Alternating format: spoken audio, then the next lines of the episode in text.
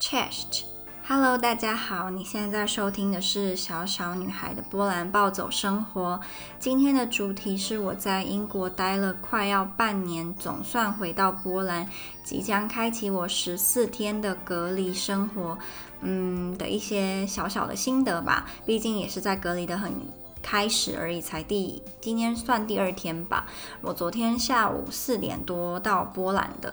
在我开始之前呢，希望还没有追踪我 Instagram 的朋友可以来追踪。也不能讲朋友，这样是很装熟啊，因为我们也不是朋友啊，有些人不是啦，这样不行，我觉得这样太奇怪了。你知道，每次录开场白就会卡很久，因为我觉得到底要怎么称呼大家比较好呢？因为有时候讲说各位听众，因为会觉得好像很有距离感，我不喜欢给人家那种我们很有距离感的感觉，因为只要你不是变态或是一些怪人，我还蛮喜欢跟就是各位 各位。客官们聊天啊，还是真的可以当朋友之类的，所以我觉得讲听众就很有距离，但是又讲各位朋友又很奇怪，因为可能你们今天第一次听讲说你谁啊，什么朋友。该怎么讲？就让你客观好了。对，如果还没有追踪的，来追踪一下。我在我的 Instagram Little Girls Life in Poland 上面会分享一些我日常生活的照片跟影片，或者是杂七杂八的乱七八糟都在上面。然后我是一个很常经营的人，所以不会说什么半年才更新一次。No No No，比较常是每天都会发东西，在现实动态贴文，有时候也蛮常会呃发的。那我现在知识类型的。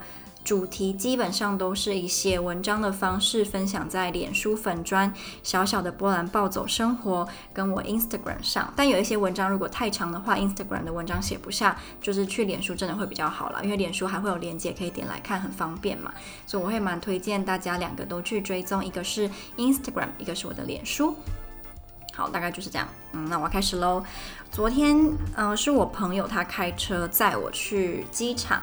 那在开车的路程当中呢，我有注意到英国的一些交通上面跟台湾比较，也不，我不能百分之百跟你说台湾绝对没有，因为我不开车，所以而且我的观察力很差，因为每个人都会有擅长跟不擅长的地方嘛。那我自认为我最不擅长是观察，我当然是希望自己会像福尔摩斯一样，可以透过观察你的外表啊，观察有的没的，就知道你的职业、你的爱好、你你做过的事情，但是我不是嘛。然后加上我这个人在观察。力观察力是这样讲吗？观察敏锐度不高，很多时候我都会被我观察很好、观察力很好的朋友取笑，说你怎么没有观察到这些？像我想想有什么可以例子可以举啊？回到波兰之后，因为波兰的好像左右架跟英国是相反，我不是非常的确定，但我印象中是相反的，所以我朋友就想说，诶，你到波兰有没有发现你过马路啊是不一不太一样的？我就说。我完全没有发现，他说哈，你怎么会没有发现？你在英国待了快半年，你过马路那些的一定会跟在波兰是不一样的，因为左右驾是相反的。可是我真的一点感觉都没有，然后对他来讲就很觉得很不可思议，所以这也可以算是一个小小的最近刚好可以举例我观察力不好的一个点。那再来就是，比如说我在英国住了半年好了，但是有一些住的地方周遭我可能每天经过的地方有一些改变，我完全不知道。其实我就是观察力这么的糟。我比较擅长的是，可能你今天给我。一篇文章，或是你给我，我可以阅读、可以看图片的东西，然后我可以记得比较清楚，然后吸收的也比较好。比起你要我自己去观察，所以我认为我应该是那种比较不会举一反三的人吧。因为我从小就经常被我爸还有一些，反正就是亲戚讲说我怎么。这么不会观察，然后一定要人家一个动作一个指令，我觉得就是因为我观察力不好，所以如果今天你要我举一反三的话，那个反三我就做不出来，因为我没有成，我没有观察过，我不知道怎么做，要我凭空去就是做那些行为是对我来讲有点难度的。我需要你给我一个指令，或者是这件事情我真的是做了几百遍了，我比较能够去联想说，哎，那这个类似的事情我可以怎么处理？对，我就是我觉得这样好像不太好，对不对？因为感觉很多老板啊，他们都希望自己的员工是非常会举一反三的嘛，他怎么可能会希望他花钱请你，还会需要每天一直教你不一样，就是一件事情要教你呃好几百次你才会记得，或者是你要一直给人家麻烦，所以我觉得我这样子好像是一个劣势啊，就是我个性上的一个劣势。也不知道能不能做一些改变，因为如果真的我天生就是这样子的话，感觉其实有点难，因为我年纪又不不小了。如果今天我还是什么青少女啊，那可能还可以被塑塑形一下，但是已经这么大了，我也不知道。我是希望我可以改进我观察力的部分。好，总之我在英国的街道上面，我有发现的是，他们有非常多所谓的 roundabout，应该是这样念吧，就是。一个圆圆环，然后车子可以在那个圆环里面转来转去，去不同的路口，是不是叫就是叫圆环吗？因为我印象中台湾好像没有很多这种圆环呢，我不知道台湾的是不是以什么二段式左转来取代欧洲的圆环，因为英国就有很多这个圆环。我们我在英国住的地方的附近，可能就有两三个这种圆环，就常常会绕来绕去，让我有点头晕。可是。听一些人讲，这个圆环对于就是舒缓交通好像是有帮助，因为我不开车，所以我真的不，而且我观察力不好，所以我是，我也不太清楚到底有没有很常塞车还是怎么样啊？我我观察力真的是太糟了。总之，我就有发现，就是英国比较多 roundabout，然后台湾比较少。再来就是在高速公路上，我发现英国有个告示牌写说什么，它的确切的句子我不记得，但是里面有一个单字叫做 hard shoulder。然后我那时候看到想说，什么叫做 hard shoulder 硬肩膀？硬肩膀什么鬼？为什么出现在高速公路上？我就问了一下我会开车的朋友，他就跟我说，这个 hard shoulder 其实就是你的呃车子，比如说突然故障了，还是怎么样，你可以停在那个地方，可能要求救还是怎么样吧。所以如果今天这个地方是没有 hard shoulder，就代表你不能够把车子停在那里。对，大概是这个意思。那我觉得很有趣，因为我自己是从来都我不知道的，然后我也没有特别去观察说，诶，原来呃高速公路上面会有一个这个告示，上面写 harsh order。我是昨天可能因为比较不舍，就是对不舍得离开英国，所以就想要把周遭的一切记在脑海中，才特别去注意一下环境。不然我相信，如果我依照平常的呃模式的话，我也不会注意到有什么所谓的 hard shoulder。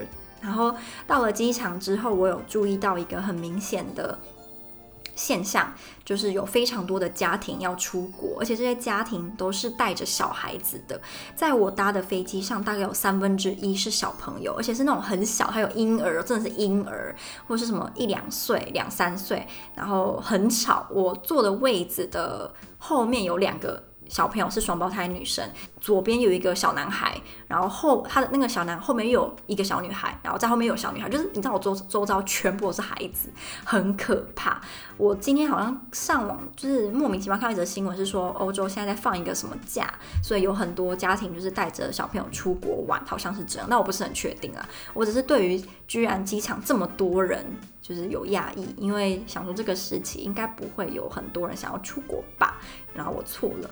另外一个让我很惊讶的点是，小朋友不戴口罩的比例远大于有戴口罩的小朋友。我记得在我小的时候，其实现在也一样啦，因为你知道你在你的父母眼里永远都是小朋友，无论你多大嘛。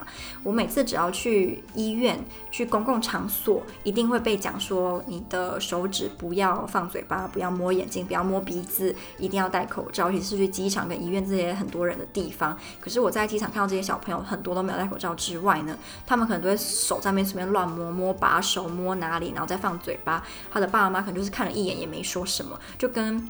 我在台湾受到的督导，爸妈给我的监督是截然不同的。我觉得我已经根深蒂固到我以后如果有小孩的话，我也会这么要求他们。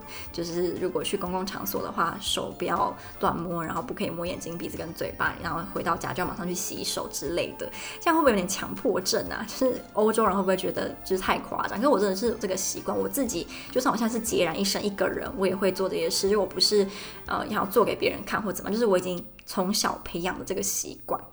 那在机场，除了小朋友很少戴口罩之外，我在想，有可能是因为他们儿童口罩比较买不到吗？比较不流行，或是本来戴口罩对他们来讲就不是一个他们会想要做的事。他们戴是因为这是规定，你不戴就不能去搭飞机，所以他们戴，而不是他们觉得我戴了是保护自己跟保护其他人。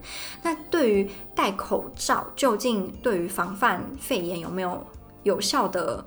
嗯、对啊，就到底有没有效，以及呃戴口罩可以隔绝一些病毒病菌啊，呃是不是真的很值得？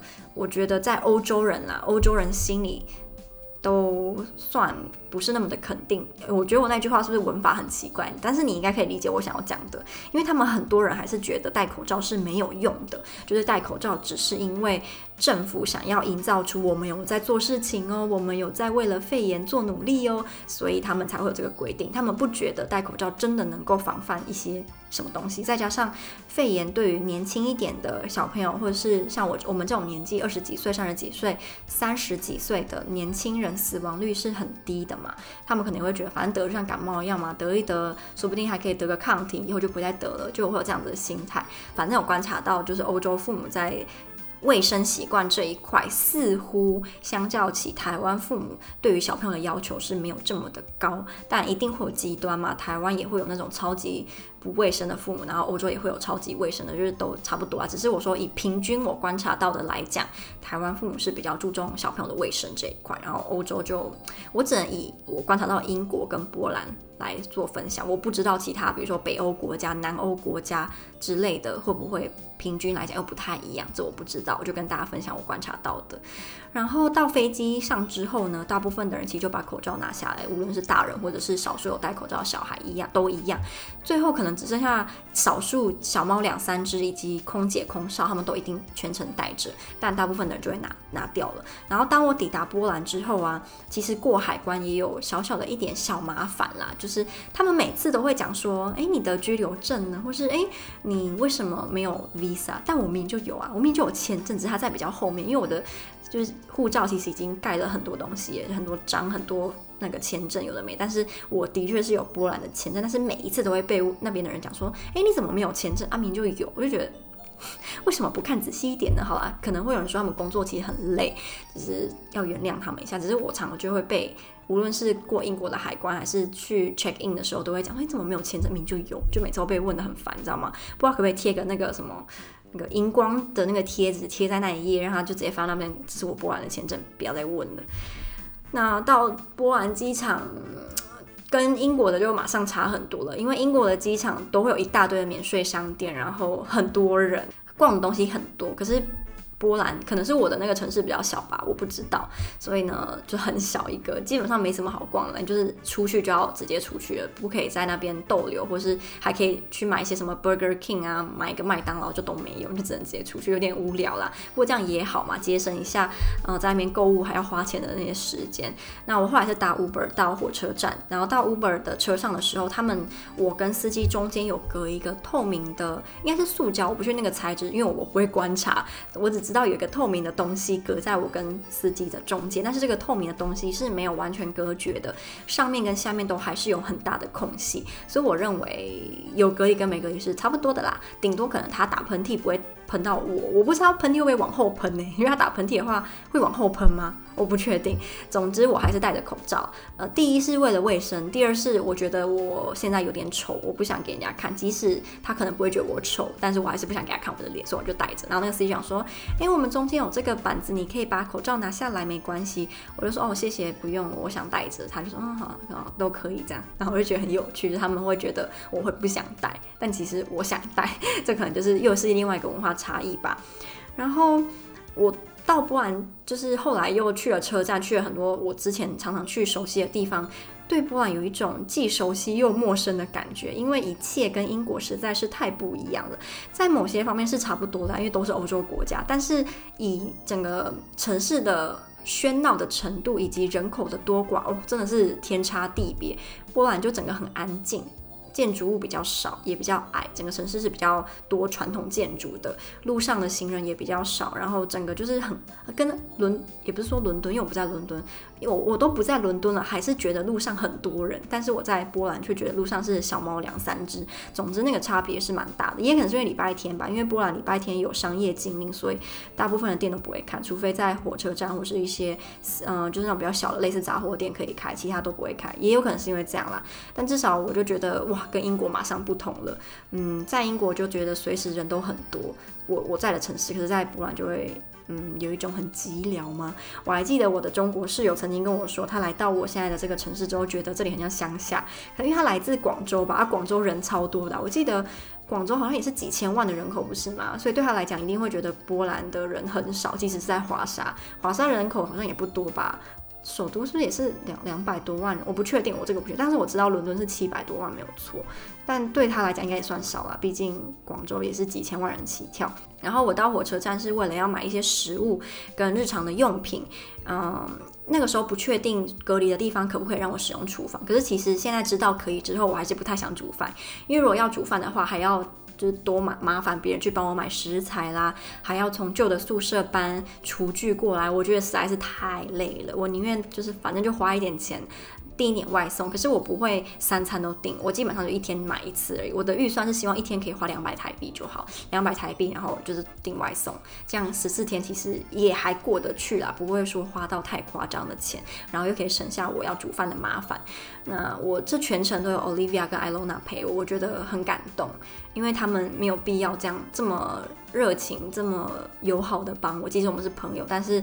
我们也没有到这么这么这么好，就是好到感觉他们真的要跟我有难有难同当了，所以我真的是超级无敌的感动。可是也有可能，因为我已经快半年没有跟朋友面对面的聊天跟接触，我觉得我有点像是刚从精神病院出来的病患，你知道吗？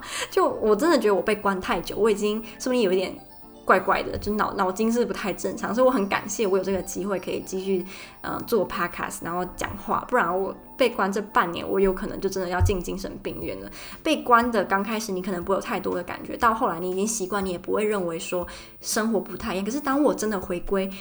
回归嘛，我也还没回归，就是接触一些平常以前每天都会看到或常常会看到的可以讲话的人之后，就会发现我好像有点不太知道要怎么跟人面对面的讲话跟聊天呢，有点可怕。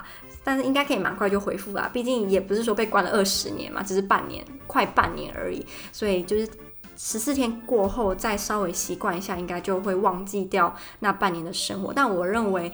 那半年绝对有改变我些什么，只是到底是什么呢？还要再长期一点才会知道。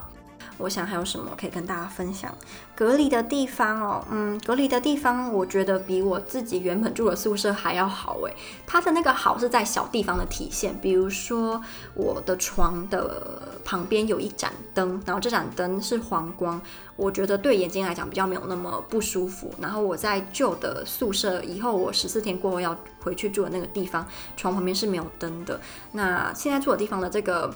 书桌上面的灯也是黄光，我觉得眼睛比较没有那么痛，因为我在原本宿舍书桌的灯是白光哦，那个眼睛我觉得好痛哦，所以我后来才去 IKEA 买了一个，它上面是号称说对眼睛还蛮蛮有保护的灯啦，就书桌的灯这样，所以我才自己去买。如果我原本住在这边就不需要买那个灯，然后还有它在墙角的，就是墙角有一个四层的置物木柜，就是它被钉在上面是。隔空吗？然后它的样子是长方形的。那我在原本就有地方的那个柜子是三角形的。其实三角形能够放东西比较少，能够放的东西比较少。长方形可以放的比较多，所以我觉得这个设计好太多了。然后它厕所整个地板也是属于比较好清理的那种材质。那我旧的宿舍的。地板就是很容易很脏，所以我认为这间真的比较好诶。如果价钱一样的话，当初应该要填这间才对，不应该填原本我之前住的那一个，觉得有点小可惜。然后我现在住的这边是五楼，那五楼的一半都是我的。其实我觉得如果当初他让我住另一半就好，因为我住的这一半是有厨房，所以我才说我可以使用厨房。但另外一半是没有，诶，另外一半也有厨房啊，但另外一半有厨房也有洗衣服的地方。对，所以我才想说，如果在另外一半，我就可以洗衣服了，不然要手洗实在是很累。即使说我只要洗在家里穿的衣服，但是还是要手洗啊。如果可以用洗衣机的话，不是更方便吗？我觉得住宿舍跟自己在外面租公寓，觉得租公寓的优点，第一当然是洗衣机的部分，你可以不需要。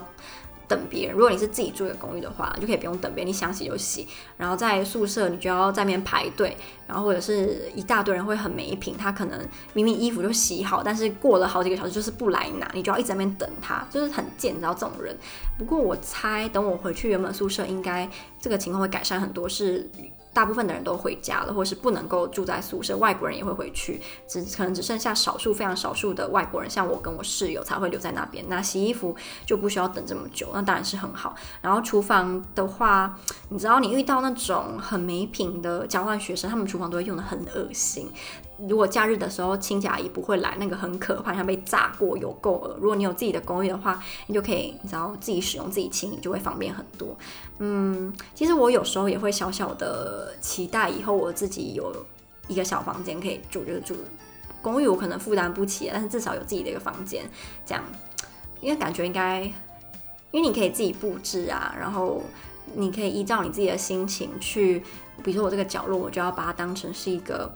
我看书、滑手机的地方，然后我要把它布置的什么粉红色啦，还是怎样怎样啊，就让我有点小向往啦。但我也不知道以后会怎么样，我到底是会留在台湾工作呢，还是怎么样？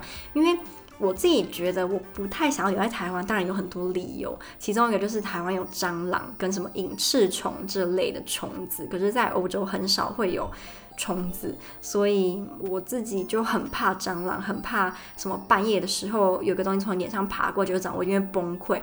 然后我朋友他在台北。工作，然后她是很爱干净的，非常爱干净的女生。她跟我说，她的房子无论再怎么清洁，都会有蟑螂。我觉得很崩溃，因为如果你自己住的话，又会觉得有蟑螂是更可怕。如果你跟家人住，你还可以求救于家人。那如果都是你自己一个人，你就要自己去面对。所以我才会有点不太想留在台湾，就是台湾都会有一大堆奇奇怪怪的虫子，我也不喜欢。除非要住在，但蟑螂就是无论你住在台北还是台东都会有啊。只是说什么隐翅虫这类的，似乎是要在乡下比较多，像南部的学校好像就蛮多隐翅虫，但台北好像就比较还好。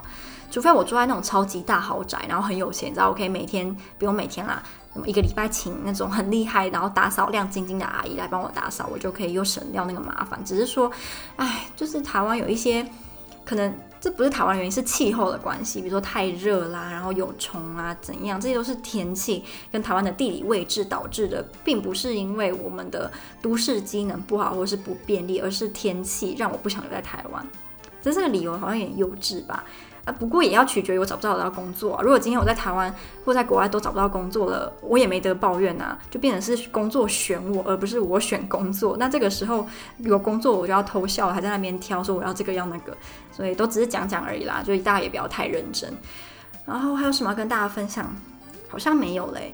偷偷跟你讲，这支录音我录了超级多次，都是因为开场开得不好。我发现如果今天开场开得不好，整支录音就会非常的别扭，然后会一直讲得很卡。然后如果你又很介意自己讲的不通顺的话，就会很容易讲到很累，就不想讲了。像我原本早上打算录好就要发，然后到现在晚上八点半了，我才觉得今天讲得比较顺，就现在讲得比较顺。不然原本一直狂录真的很累，因为都讲一样的东西，只是用不同的方式讲，你就会觉得讲得很没意思，然后就不想讲了。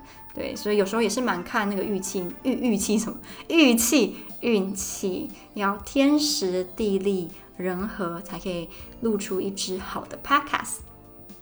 好，那今天的分享应该就到这里。如果你想要就是第一手的看到我在隔离的时候的分享啦，还是之后，总之你想要很快就可以看到，不需要等 podcast 的话，就一定我刚刚 podcast 是不是有念得很奇怪？podcast。你就一定要来追踪我的 Instagram Little Girls Life in Poland。如果你喜欢知识型的，就去追踪我的脸书小小的波兰暴走生活。